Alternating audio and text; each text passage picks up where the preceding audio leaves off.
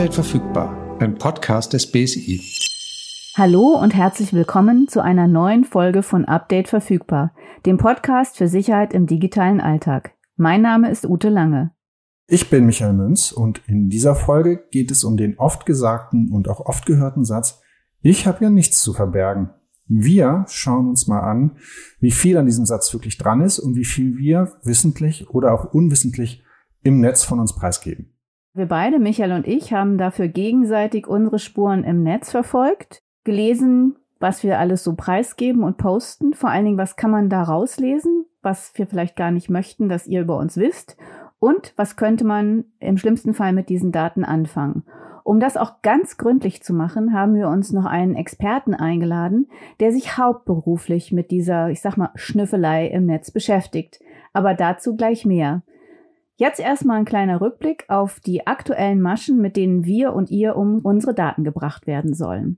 Da muss ich nur vorher noch schnell mein Telefon stumm schalten, weil das in letzter Zeit ständig klingelt. Ich kriege regelmäßig Anrufe von Telefonnummern, von Mobilnummern, die nicht in meinem Kontaktbuch sind. Eigentlich gehe ich bei solchen Sachen auch nicht mehr dran, weil ich dann ja auch aus 24 Folgen Podcast verstanden habe, ich muss nicht immer alles annehmen, was kommt. Weil es aber so viel war, bin ich da aber doch mal dran gegangen und bei allen Anrufen war es so, dass die Gegenseite innerhalb von einer Sekunde aufgelegt hat. Ich habe da mal recherchiert, weil ich ja auch neugierig war, was das dann vielleicht für eine Masche ist. Und es sind offenbar Log-Anrufe. Die rufen mich nur an und legen dann auf, damit ich zurückrufe und lande dann in so einer Kostenspirale. Oft bei so einer Turmbandansage, die mich möglichst lange in der Warteschlange halten soll. Und nichts anderes ist das. Also ich blockiere jetzt alle Nummern, die da kommen und gehe auch schon gar nicht mehr bei anderen Telefonnummern dran. Und mittlerweile habe ich mich auch so ein bisschen ja, naja, also ich weiß ja, dass meine Telefonnummer bei mehreren Datenleaks in der Vergangenheit mit dabei war und hatte solche Sachen ja auch, so Smishing, so solche Beispiele hatten wir ja auch. Das hat mich auch betroffen.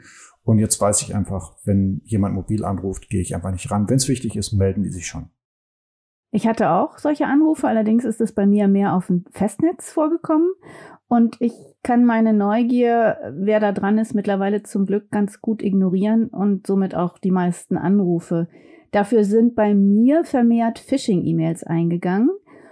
Meistens mit dem üblichen, wenn du nicht A machst, also zum Beispiel Login für ein Konto nochmal überprüfen, dann passiert B.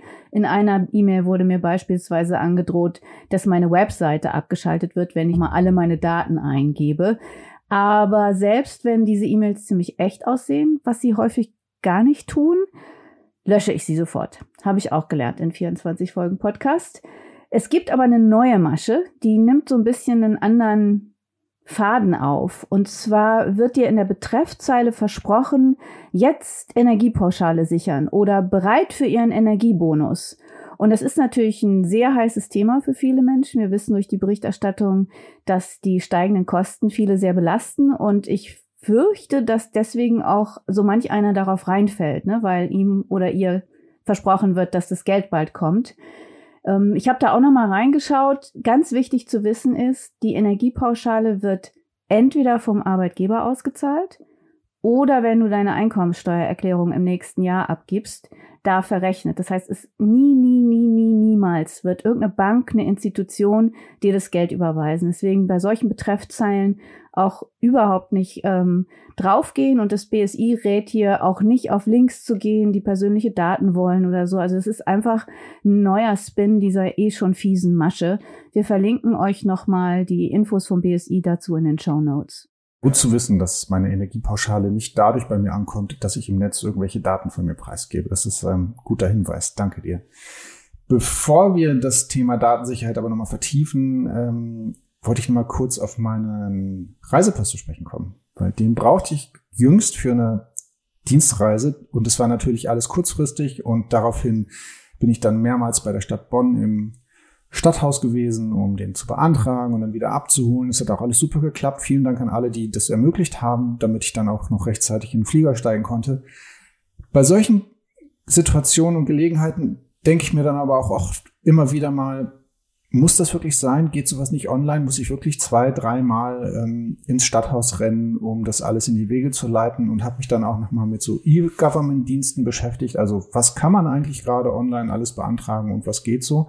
Ich bin dann aber auch auf eine Studie gekommen, die besagt hat, dass die Hälfte aller Deutschen bei solchen E-Government-Diensten zurückhaltend ist, weil sie Sorge vor der Datensicherheit haben. Und das hat mich dann doch schon sehr erstaunt, weil ich ähm, dann auch nochmal schnell geguckt habe, wie viele Menschen eigentlich in Deutschland auch soziale Netzwerke oder Messenger-Dienste nutzen. Und das sind nämlich 88 Prozent. Das heißt, viele geben ihre Daten ab an Privatunternehmen, haben aber gleichzeitig auch Sorge, ihre Daten an viel datensparsamere Dienste des Staates abzugeben. Und da habe ich mich gefragt, wie das sein kann. Oder Ute, wie siehst du das? Übertreibe ich da jetzt ein bisschen? Nein, ich glaube, das ist so ein bisschen die Widersprüchlichkeit, die wir beide vermutlich auch in uns haben. Du hast recht, diese E-Government-Dienste sind in der Regel sehr, sehr, sehr, sehr sicher, weil da viel Gehirnschmalz reinfließt und eben auch vorher überlegt wird, wie sichern wir das gut ab, wenn uns Bürger und Bürgerinnen Daten geben. Vor allen Dingen gibt es für die Daten, die an den Start gehen, eben klare Richtlinien und Vorschriften. Also die, was darf der von mir, was braucht er, was muss ich auch hergeben, wenn ich bestimmte Dienste in Anspruch nehmen will. Im privatwirtschaftlichen Bereich, also du hast ja einige der Plattformen schon genannt, ist es oft natürlich zu ganz anderen Zwecken. Da gibt es zwar auch Regeln und Gesetze, aber die sind viel, viel schwieriger zu überprüfen und einzuhalten. Aber ich finde, das ist ein ganz guter Übergang zu unserer Spurensuche im Netz, weil wir wahrscheinlich genau wie viele Menschen so ein bisschen diesen Zwiespalt in uns haben. Bei den einen sind wir in Sorge, bei den anderen machen wir es aus unterschiedlichen Gründen ganz gerne und sehr schnell. Willst du denn wissen, was ich über dich so rausgefunden habe, entdeckt habe? Das will ich natürlich. Ich bin nur ein bisschen zurückhaltend, weil ich weiß, dass jetzt äh, Millionen Menschen zuhören. Ähm, ich hoffe da auf deine Diskretion, dass, dass vielleicht nicht alle deine Fundstücke jetzt hier in der Aufnahme landen. Also ich kann dich schon mal ein bisschen beruhigen. Es war gar nicht so wahnsinnig viel. Vor allen Dingen, wir kennen uns ja viele Jahre als Kollegen und Freunde. Nicht sehr viel, was ich noch nicht wusste. Die Frage, die ich mir gestellt habe bei dem, was ich gefunden habe, ist, was machen andere vielleicht damit? Also ich habe, ich weiß, du legst Musik auf. Ich weiß, äh, dadurch, dass du darüber postest, natürlich auch, wo du überall aufgelegt hast. Also Bonn, Berlin, Wien und andere Orte. Ich weiß auch, welche Sets du auflegst, weil du mir die dann immer zur Verfügung stellst. Ich weiß aber auch, wo du gerne frühstücken gehst, ähm, wo du joggen gehst, ähm, in welchen Städten du dich gerade aufhältst, weil du das auch markierst. Ich weiß, wer, wo dein Lieblingsplattenladen ist und mit wem du dich da so austauschst und triffst. Und ich habe so ein paar kleine, also vielleicht im Rückblick Haarkatastrophen gefunden. Also du erinnerst dich an diese eine Frisur, die so ein bisschen wie Woody Woodpecker aussieht und nicht eine Karnevalsfriese war, sondern tatsächlich dein echter Haarschnitt. Auch das findet man noch. Und ansonsten war ich fast ein bisschen enttäuscht. Also es ist mir, die dich ja schon ein bisschen besser kennt, nichts aufgefallen, was mich total überrascht hätte. Andererseits ist halt die Frage, was machen Menschen, die dich nicht kennen, aus diesen ganzen Informationen und was für ein Bild von Michael Münz zaubern die sich zusammen? War das diskret genug? Das war total super und ich werde auch von hinten anfangend meine sozialen Profile aufräumen. Also angefangen bei diesen Frisurfotos, also das muss jetzt wirklich nicht sein. Also da als erstes aber auch diese ganzen anderen Punkte werde ich mir nochmal genauer anschauen. Und klar, also man kann da wahrscheinlich ja vernünftige Bewegungsprofile draus erstellen und sich dann ausrechnen, wo ich gerade bin oder wo ich gerade nicht bin. Aber ich könnte jetzt mal als Retourkutsche das äh, auf den Tisch legen, was ich von dir gefunden habe. Mit derselben Diskretion, da hören ja Millionen Menschen zu, wie du sagst. Ja, auf jeden Fall. Und das Ergebnis ist mehr oder weniger dasselbe. Also ich kann dich beruhigen, muss aber unsere Hörerinnen und Hörer enttäuschen. Das Frisurfoto von 2011, über das wir nochmal ernsthaft sprechen müssten, habe ich nicht gefunden. Also da können wir nicht drauf verlinken in den Shownotes. Wer dich aber im Karnevalskostüm sehen will, der wird das schon fündig, weil ich weiß ja, und das können andere auch über dich rausfinden, du bist Mitglied bei den UN-Funken, also bei den bei der Karnevalsgesellschaft der Vereinten Nationen und in der Rolle sieht man dich in sozialen Netzwerken. Also das, äh, das auf jeden Fall. Was man auch noch so findet als Außenstehender, also jetzt nicht als mit dir befreundete Person, ist deine Aktivitäten in Sachen Ehrenamt, also dass du die Social Bar Bonn organisierst und wann das ist und wo das ist und dass du dann dabei bist oder auch so andere Themen. Alles soweit eigentlich Update verfügbar konform, aber es gibt tatsächlich ein Thema, über das ich dann doch mit dir sprechen wollte, nämlich deine Reisen. Deine Reisen. Also auch so ein bisschen diese Orte, ne, über die du auch schon gesprochen hast, deine Reisen dokumentierst du aber nicht nachher im Sinne von guckt mal, wo ich war, sondern oft auch guckt mal, wo ich gerade bin. Und das ist ja auch so ein Punkt, den wir gerade bei den Urlaubsfolgen immer mal wieder hervorheben, dass wir sagen, wenn ihr postet, dass ihr gerade acht Flugstunden von zu Hause weg seid, dann ist es für andere Menschen vielleicht auch eine Einladung, mal eben vorbeizufahren und deine Wohnung auszuräumen. Ne, gerade jetzt in diesem Sommer hatten wir das Thema noch. Also das kann man natürlich machen und es ist ja auch alles im Grunde genommen jetzt nicht weiter tragisch. Aber das ist so ein Punkt, wo ich jetzt sagen würde, in meiner Rolle als Update verfügbar Moderator Ute, das ist nicht das, was wir selber predigen. Ja, ich sag doch Widerspruch, zwiespältig. genau. Das, aber alles andere ist wirklich okay. Zumindest das, was ich finden konnte oder was wir finden konnten. Aber da gibt's ja vielleicht doch noch mehr. Ja, und dafür haben wir uns ja jemanden eingeladen. Erstmal bin ich auch ein bisschen erleichtert, ist vielleicht langweilig oder wenig aufregend, aber deswegen auch vielleicht wenig tätlich. Und den Aspekt mit den Markierungen, den nehme ich mir zu Herzen. Wir haben jetzt noch einen Michael hier. Michael Meyer. Inhaber des Lehrstuhls für IT-Sicherheit am Institut für Informatik der Uni Bonn und Leiter der Abteilung Cybersecurity beim Fraunhofer Institut für Kommunikation, Informationsverarbeitung und Ergonomie. Ganz herzlich willkommen, Michael. Schön, dass du da bist. Magst du dich nochmal vorstellen, was sich hinter diesem langen Titel verbirgt und äh, wo du arbeitest, zu was du arbeitest? Ja, das mache ich sehr gerne.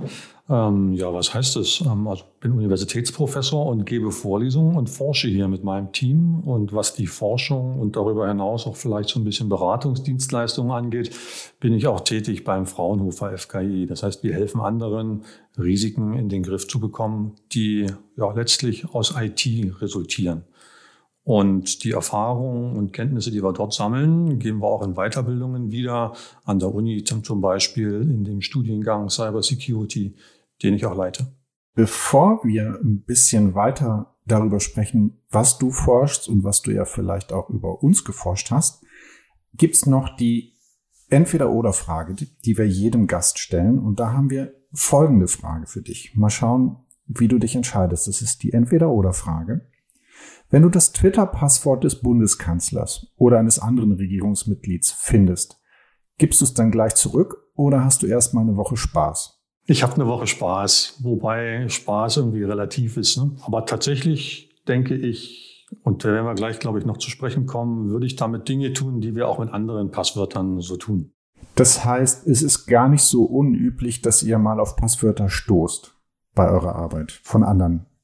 Ganz genau. Das ist tatsächlich auch Ziel unserer Arbeit, ähm, wobei wir weniger diese Passwörter dann missbräuchlich nutzen wollen, sondern vielmehr herausfinden wollen, ähm, ob die noch aktuell genutzt werden, also da tatsächlich eine echte Bedrohung von ausgeht. So zum Beispiel auch hier bei dem Twitter-Passwort des Bundeskanzlers, wenn das drei Jahre alt ist und inzwischen gar nicht mehr genutzt wird, dann gibt es da auch kein großes Problem. Genauso hat man oft das Phänomen, leider muss man sagen, aus Sicherheitsgesichtspunkten, dass Nutzer ihre Passwörter bei ganz vielen verschiedenen Diensten nutzen. Also wäre das zum Beispiel eine Frage, ist es vielleicht nicht nur der Twitter-Dienst, sondern auch andere Zugänge des Bundeskanzlers, die man mit diesem Passwort öffnen kann und ähnliche Fragestellungen. Ne? Das heißt, für mich als Sicherheitsforscher wäre es tatsächlich erstmal interessant, wie die Bedrohung dann insgesamt jetzt aussieht, die von diesem Passwort da ausgeht.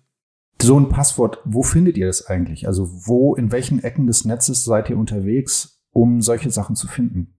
Naja, jetzt muss man sich überlegen, ähm, dass im Prinzip auch Kriminelle, die ganz gezielt ähm, ja, Jagd auf solche Passworte machen, durch Phishing, durch Schadsoftware oder durch Eindringen bei äh, verschiedenen Online-Diensten und dort dann das Kopieren der Passwortdatenbanken, manchmal bringt das was, ähm, die kommunizieren auch im Internet beziehungsweise mit speziellen Techniken im Internet. Manchmal wird da der Begriff des Darknets gebraucht.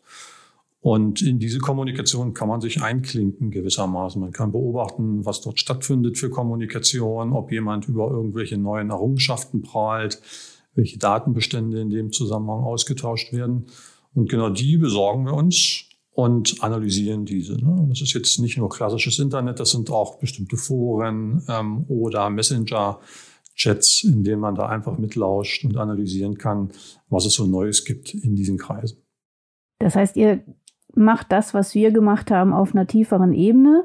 Und äh, im Gegensatz zu den Kriminellen versucht ihr dabei eben Erkenntnisse zu gewinnen, wie wir uns vielleicht besser schützen können. Aber wir sind natürlich jetzt extrem neugierig. Also wir haben jetzt beide nicht so wahnsinnig aufregende Dinge über uns gefunden.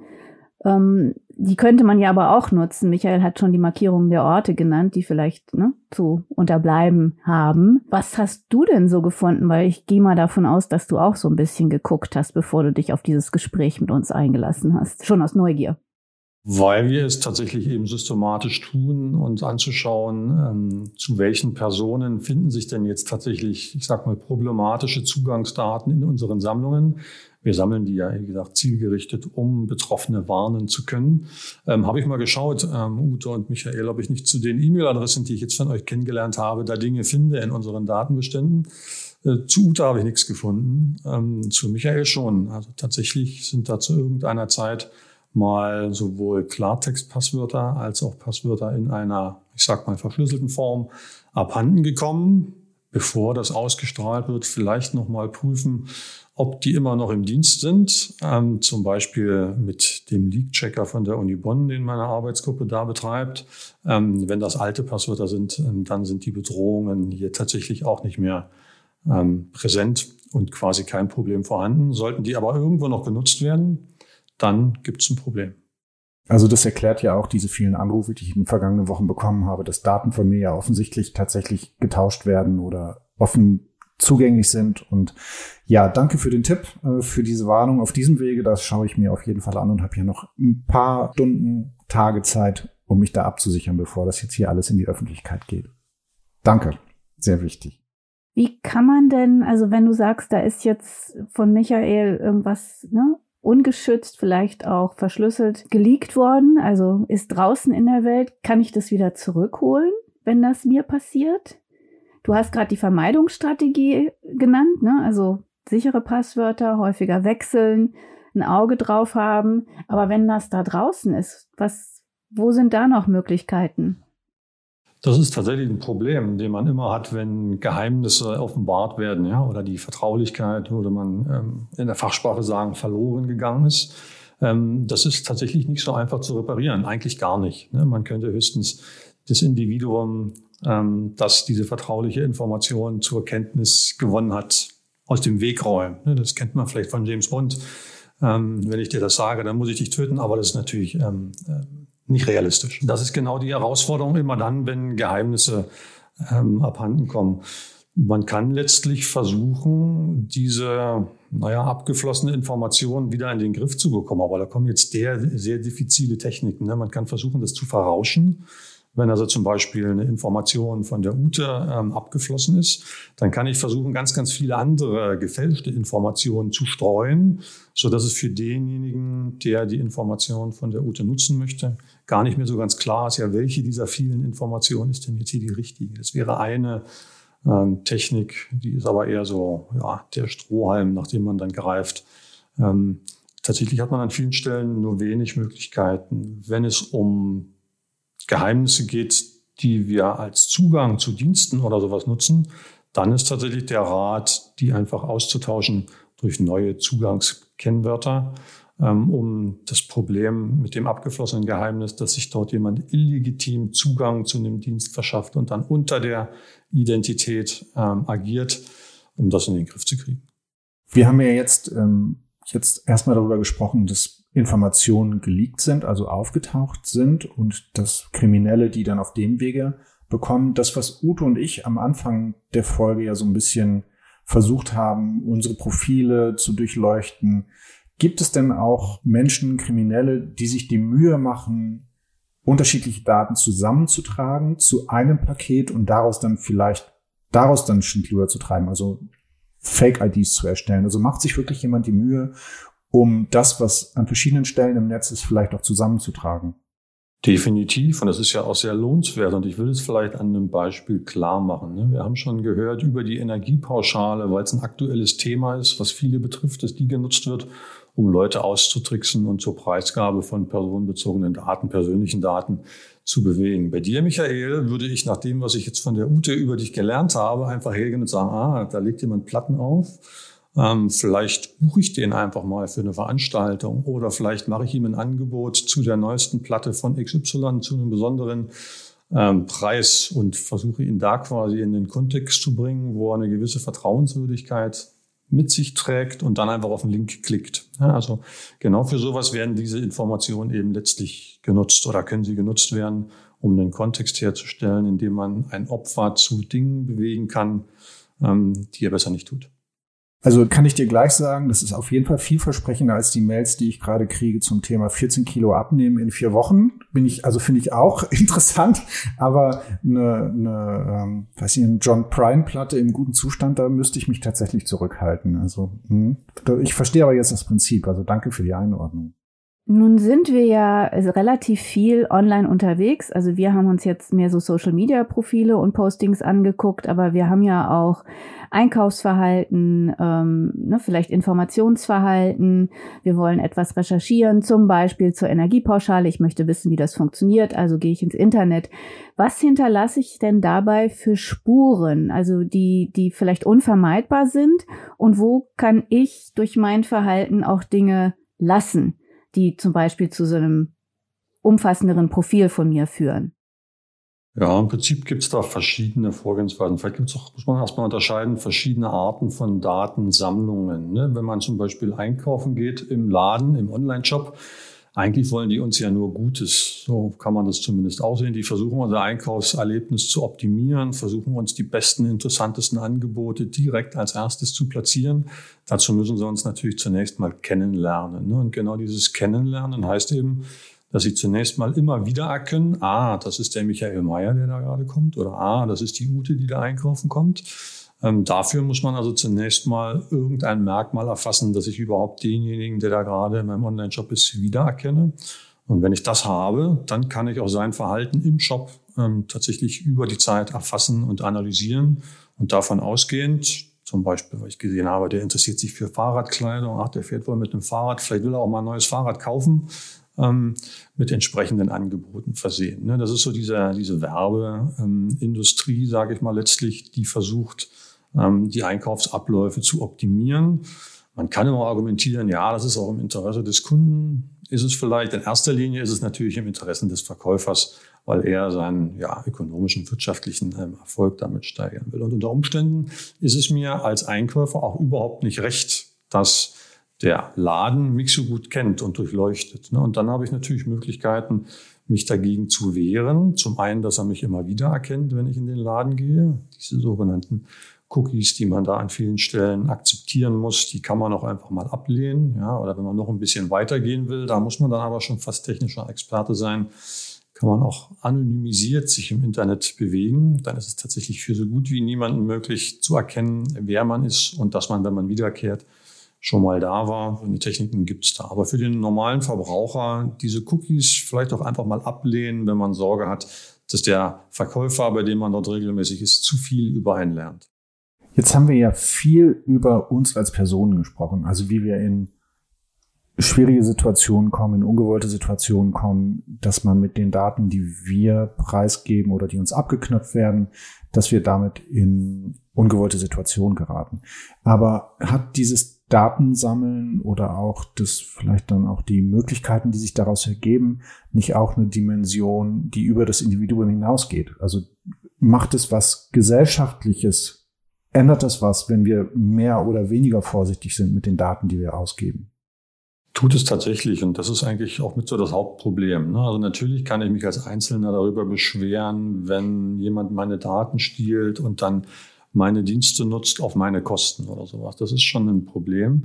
Es geht aber noch weiter, dass er vielleicht diese Dienste nutzt, um damit gegenüber anderen aufzutreten. Ne? Also zum Beispiel meldet sich jemand bei meinem Twitter-Konto an und gibt Nachrichtenpreis unter meinem Namen oder meldet sich bei meinem E-Mail-Konto an und schreibt E-Mails in meinem Namen. Das heißt, er nutzt im Prinzip die Reputation meiner Person, ja, indem er meine Identität nutzt, gegenüber anderen. Und die anderen haben so gut wie keine Chance festzustellen, dass es nicht ähm, der Michael Mayer ist, der da am hinteren Ende kommuniziert, sondern irgendjemand, dem es gelungen ist, die Identität, die dienstspezifische Identität von Twitter oder von E-Mail zu übernehmen und damit zu kommunizieren. Ja, und wenn das quasi um sich greift, dann haben wir im Prinzip eine Situation, wo wir eigentlich nichts und niemandem mehr vertrauen können. Ne? Denn jegliche Kommunikation kann irgendwie gefälscht sein und das bringt ein grundsätzliches, naja, ähm, Unsicherheits, nicht, nicht nur Gefühl, sondern eine unsichere Situation, wo man sich fragen muss, ob Wirtschaften, Handeln, sich austauschen, kommunizieren eigentlich überhaupt noch ähm, funktionieren kann, wenn man sich nie sicher sein kann, sondern eher große Zweifel haben muss, dass auf der anderen Seite jemand ganz anderes gerade aktiv ist und sich nur ähm, einer bekannten Identität ausgibt. Das heißt, dass wir mit der ähm, Bundeskanzler Twitter-Account Passwortfrage am Anfang ja eigentlich schon ganz richtig gelegen haben, weil das hat ja dann auch, wenn man auch in der Politik oder in der Gesellschaft niemandem glauben kann, weil es immer sein kann, dass jemand anders gerade die Strippen zieht, dann hat es natürlich dann auch Auswirkungen auf unser Zusammenleben als Gesellschaft grundsätzlich. Ganz genau so ist es. Jetzt haben wir natürlich auch bei dir geguckt, was wir so über dich finden. Und es gibt jetzt keine großen äh, Enthüllungen, also ich kann dich da beruhigen. Aber dass das so ist, bringt uns natürlich auch zu der Frage, was machst du denn, damit so Typen wie Ute und ich nichts von dir finden, was nicht auch gefunden werden soll? Also ich könnte jetzt zum Beispiel bei dir, Michael Mayer, nicht über Frisuren oder Karneval oder Urlaub sprechen, ja. Das, wir hatten ja gehofft, dass wir irgendwie noch ein bisschen mehr außer deiner Berufstätigkeitsidentität finden. Aber du machst was anders als wir und uns interessiert natürlich, was ist das?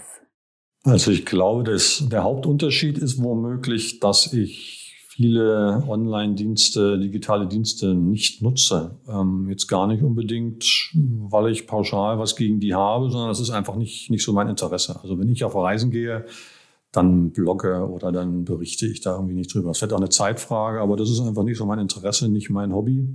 Ähm, auch in sozialen Netzen, da gibt es ein paar, die ich schon nutze, insbesondere um Kontakte aufrechtzuerhalten zu äh, Menschen, die ich aus der Vergangenheit kenne und zu denen ich weiterhin Kontakt haben möchte. Aber auch da bin ich nicht so der intensive Berichterstatter über das, was mir heute so passiert ist. Und da geht es wirklich um Kontaktpflege, Kontaktaufnahme, kurzen, sehr spezifischen Austausch. Ich glaube, das ist der Hauptunterschied vielleicht, warum man zu meinem Privatleben wenig online findet, weil ich es da einfach nicht dokumentiere. Das ist eine bewusste Entscheidung, sich da zurückzuhalten und es für berufliche Zwecke zu nutzen. Es ist zum Teil eine bewusste Entscheidung. Zum anderen ist es aber auch eigentlich nicht ein Interesse von mir, ähm, das zu tun. Also es ist nicht so, dass ich es bewusst nicht tue aus Sorge, damit könnte was passieren, sondern mir fehlt auch einfach das Interesse, solche Dinge zu beschreiben, zu dokumentieren. Ist, ich habe einfach andere Hobbys als diese. Über die wir nie was erfahren werden. hm, welche denn? Wenn wir schon mal bei dem Thema sind, würdest du ein Hobby hier erwähnen wollen oder geht das zu weit? Also ich bin zum Beispiel gerade zuletzt ähm, wieder dem Sport ähm, aufgesessen, versuche mich also tatsächlich auch ein bisschen zu bewegen ähm, im realen Leben, draußen auf der Straße oder am Wald. Ähm, das wäre zum Beispiel eine Aktivität. Ähm, was in jüngerer Zeit zu kurz kommt, ist tatsächlich das Tanzen. Also tatsächlich so auch moderne elektronische Musik fand ich, als ich noch ein bisschen jünger war, ähm, sehr erlebnisreich, sich dazu auch zu bewegen. Den Karneval habe ich zu kurzem oder vor kurzem ähm, entdeckt, indem ich das Ganze einfach mal mitgemacht habe. Unglücklicherweise kam direkt darauf dann Corona, sodass ähm, ja, meine Neugier da mehr zu erfahren und zu erleben erstmal ein bisschen ausgebremst wurde. Aber das wird sich in näherer Zukunft vielleicht auch wieder ändern. Mhm. Spannende Gemeinsamkeiten, Michael und Michael und Ute. Jetzt wollte ich aber doch noch mal kurz zusammenfassen für unsere Hörerinnen und Hörer, was denn so an Erkenntnissen und ja auch an Ratschlägen für, für den digitalen Alltag übrig bleibt. Also Cookies nehme ich mit. Das hattest du ja gesagt, wäre auch eine Möglichkeit dafür zu sorgen, dass man nicht immer gleich wiedererkannt wird, wenn man durch eine digitale Tür läuft. Ich habe verstanden, dass Passwörter ein Riesenthema sind bei der Frage nach Sicherheit im digitalen Alltag. Ich nehme mit, dass man auch ruhig mal in eurem Leak-Checker reinschaut, um zu gucken, ob man überhaupt betroffen ist. Und was ich auch noch mitnehme, ist so ein bisschen diese, diese, dieses Misstrauen oder die Skepsis, ist vielleicht das schönere Wort, die Skepsis bei Anfragen, die vertraut wirken, dann auch äh, im Zweifel dann doch nicht drauf zu klicken. Gibt's noch was, was du unseren Hörerinnen und Hörern an dieser Stelle mitgeben willst, weil ich es unterschlagen habe? Würde vielleicht ein bisschen konkretisieren wollen bei den Passwörtern. Also wichtig ist, dass man für jeden Dienst ein anderes Passwort benutzt. Ne? Bei circa 100 Diensten, die wir heutzutage nutzen, ist es dann schwierig, sich die alle im Kopf zu merken. Deswegen sollten wir geeignete Hilfsmittel nutzen. Geeignet wäre zum Beispiel ein Stück Papier, was niemals online geht. Ähm, aber auch das ist vielleicht ein bisschen unhandlich. Dann gibt es sogenannte Passwortmanager, die man nutzen kann, die einem dabei helfen, sich diese Vielzahl verschiedener Passwörter für die einzelnen Dienste zu merken. Das ist ein sehr nützliches Werkzeug, wenn man es richtig benutzt. Und das sind auch schon so die wesentlichen Dinge. Und so ganz grundsätzlich bei allem, was im Digitalen stattfindet, bin ich der Meinung, müssen wir ein bisschen intensiver kontrollieren, als wir es im realen Leben tun, weil dort eben leichter gefälscht, ausgetauscht und manipuliert werden kann. Lieber nochmal hingucken, das heißt einfach stärkere Kontrollmechanismen müssen wir dort irgendwie nutzen. Zum Beispiel, indem wir auch nachschauen, na, ist vielleicht doch unser Passwort irgendwo abhanden gekommen. Unter Umständen kann man da selber ja gar nichts für, sondern die andere Seite hat es verbummelt, wenn man so will. Ne? Und deswegen eben auch diese Kontrolldienste, wo man als Verbraucher selber überprüfen kann, ähm, ob solche Daten abhanden gekommen sind. Zwei schöne Themen aufgenommen, die wir hier öfter besprechen. Michael und der Passwortmanager sind ein wiederkehrendes Thema. Ich gehe da jetzt nicht näher drauf ein. Und das andere ist die Analogie zum analogen Leben. Also wir haben schon auch Gäste hier gehabt, die gesagt haben, wir lassen ja auch nicht unsere Haustür sperrangelweit offen, wenn wir das Haus verlassen. Wir haben uns im analogen Leben bestimmte Sicherheits Mechanismen angewöhnt und das hast du schön nochmal übernommen, ohne dass du das Gleichnis vielleicht kennst, dass wir genauso eine Sorgfalt im digitalen Alltag uns aneignen sollten. Wir danken dir ganz, ganz herzlich für deinen Besuch hier und auch ähm, für deine Infos und die Hinweise, die du unseren Hörern und Hörerinnen mitgegeben hast und freuen uns, dass du da warst. Ganz herzlichen Dank. Ja, vielen Dank. Das war mal wieder eine in vielerlei Hinsicht erkenntnisreiche Folge. Ich hoffe auch für euch, die ihr uns zugehört habt, auf die nächste Folge freuen wir uns aber auch schon sehr, weil wir da eure Themen aufgreifen wollen. Also schickt uns eure Themenvorschläge. Wenn ihr etwas habt, von dem ihr denkt, dass wir beide, Ute und ich, uns darüber austauschen sollten, nachhören sollten, um euch dann die wichtigsten Informationen dazu zu geben, wie ihr sicher durch den digitalen Alltag kommt, schreibt uns, äh, kontaktiert uns über die BSI-Kanäle auf Facebook, auf Instagram, Twitter sowie YouTube. Oder, Ute, es gibt da auch noch diese Mailadresse. Es gibt die Mailadresse und heute bringe ich sie stolperfrei raus. bsi.bsi.bund.de. Yes, endlich mal. Wir freuen uns auf Post. Bis wir uns wieder hören. Liked und folgt Update verfügbar auf euren Podcast-Plattformen, so verpasst ihr keine Folge oder könnt auch frühere Folgen hören, nochmal hören, wenn sie euch gefallen haben. Und wir freuen uns auf das Wiederhören. Bis bald. Tschüss. Ich danke. Tschüss.